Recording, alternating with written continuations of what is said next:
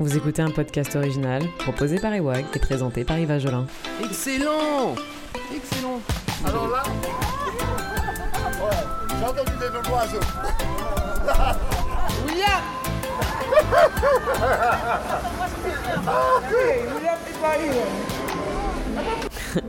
C'est nous-mêmes. C'est les gens qui disent que t'es artiste, hein. c'est pas, c'est pas l'artiste, c'est pas l'artiste qui, se- qui se pense euh, artiste en fait. Nous sommes au manoir de Primevère, à Ducos, où est organisée la Martisanart. Plus précisément, un salon sur les métiers de l'artisanat d'art.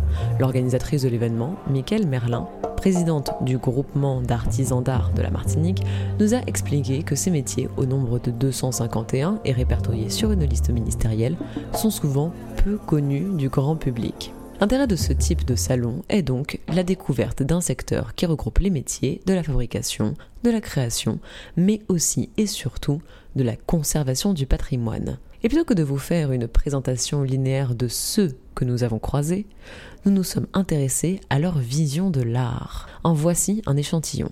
Et nous venons, à l'instant, de commencer avec ce monsieur qui confectionne des bijoux, écoutez bien, en nageoire de poisson-lion. À force que les gens me disent Ah, c'est beau ce que vous faites, ah, ah, c'est de l'art, c'est de l'art. Bah, si au bout d'un moment on me dit que c'est de l'art, on va dire que c'est de l'art quoi. Ok.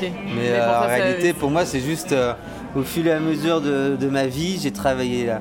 J'ai commencé le bois, après j'ai fait ça, j'ai fait ça, j'ai fait ça. C'est un travail manuel et, euh, et que j'aime bien faire. Enfin voilà. Monsieur ne raffole pas des interviews.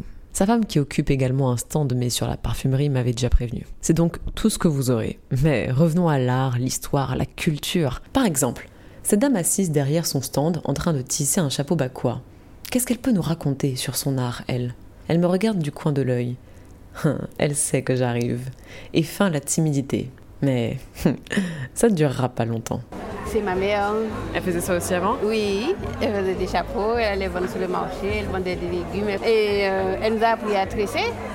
On l'aidait. Pendant qu'elle cousait le chapeau, nous, on tressait pour elle. D'accord. Nous étions neuf enfants.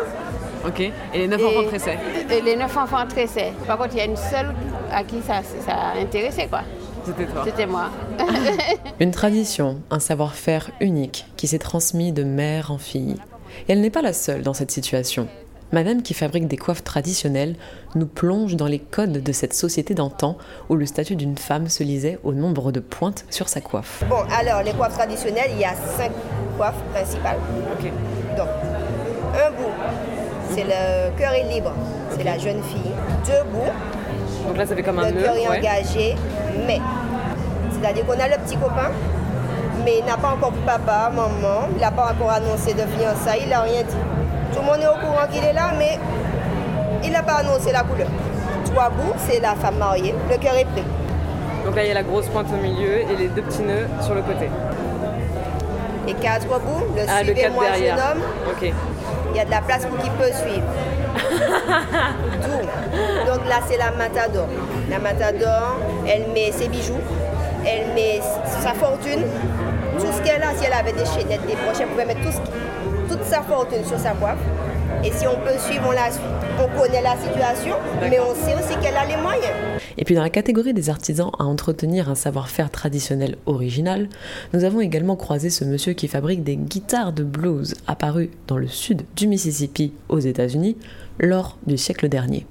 Petites, rectangulaires, elles étaient entièrement fabriquées avec des matériaux de récupération faute de plus de moyens.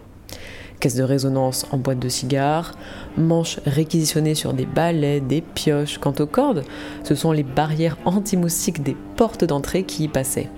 Écoutez un peu ce que ça donne. En fait, l'art, il faut aller à l'aventure. Si, tu vas pas à l'aventure, bah, tu peux euh, copier du Picasso. C'est très bien, hein, à faire. Mais le mieux, c'est que ça sorte de toi. Quoi. Picasso, ça peut être un, repère pour progresser vers, vers ce que toi, tu veux faire.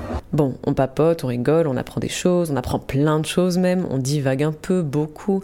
Mais la conclusion de tout ça, c'est quoi? Alors, ce ne sera peut-être pas la plus juste ou la seule possible, mais la réponse suivante a été une des plus inspirantes. L'artiste ou artisane, comme vous voulez, est comédienne, écrivaine, sculpteuse, peintre et j'en passe. Dans ses œuvres, elle a souvent décelé par la suite une certaine utilité à ce qu'elle venait de créer. Ainsi, pour elle, l'art n'est pas là pour rien. Il y a un but, L'art, c'est... C'est lié déjà au spirituel. Ça veut dire que pour moi, c'est quelque chose qu'on qu'on nous donne.